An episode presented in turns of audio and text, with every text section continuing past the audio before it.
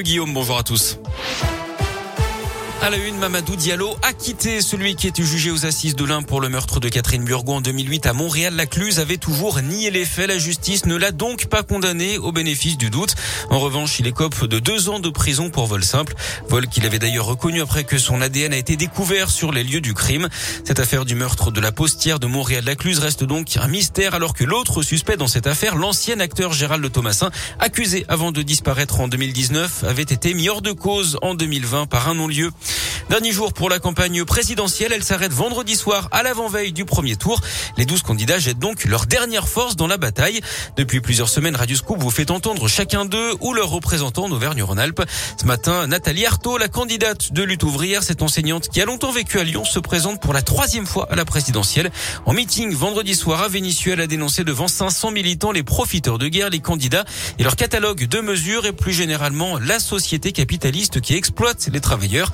Elle a également adressé un message à ceux qui hésitent à aller voter. Nous sommes très nombreux à réaliser qu'on court à la catastrophe. Ce sont les inégalités, c'est euh, la difficulté pour vivre, c'est la crise climatique et c'est maintenant la guerre. Donc on est beaucoup à se dire mais où on va? Ben, Il faut être révolté par cette société parce que c'est le fruit d'une société qui est aveuglée où il n'y a que le fric qui compte en réalité. Le fric, leur guerre économique, leur rivalité. Donc il faut que cette colère et que cette révolte, eh bien, elles prennent le dessus. Le dessus sur euh, l'attentisme, le dessus sur la résignation. Parce qu'on est capable de faire autre chose de cette société. Et les travailleurs, vous savez, à chaque fois qu'ils se sont levés, à chaque fois qu'ils se sont battus pour leurs intérêts, ils ont fait progresser toute la société. Nathalie Arthaud était en meeting vendredi soir, donc devant 500 militants le 7 avril. Jeudi, c'est Valérie Pécresse hein, qui sera en meeting à Lyon. Ce sera le dernier d'ailleurs avant le premier tour.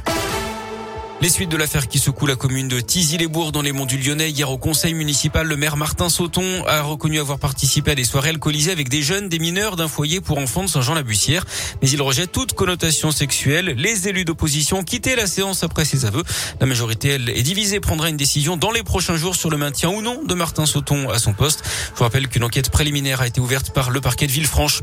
Un surveillant violemment agressé au collège Paul Éluard de Vénissieux. Hier, plusieurs individus, trois d'après le progrès, ont escaladé le portail de l'établissement. Ils sont ensuite allés dans le bureau des surveillants et s'en sont pris à l'un d'entre eux. Le mobile de cette agression, la victime aurait séparé deux élèves qui se battaient un peu plus tôt.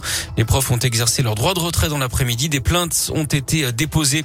Un drama massieux dans l'un au nord de Lyon hier matin. Un homme a été percuté par une camionnette de livraison sur le parking d'un centre commercial.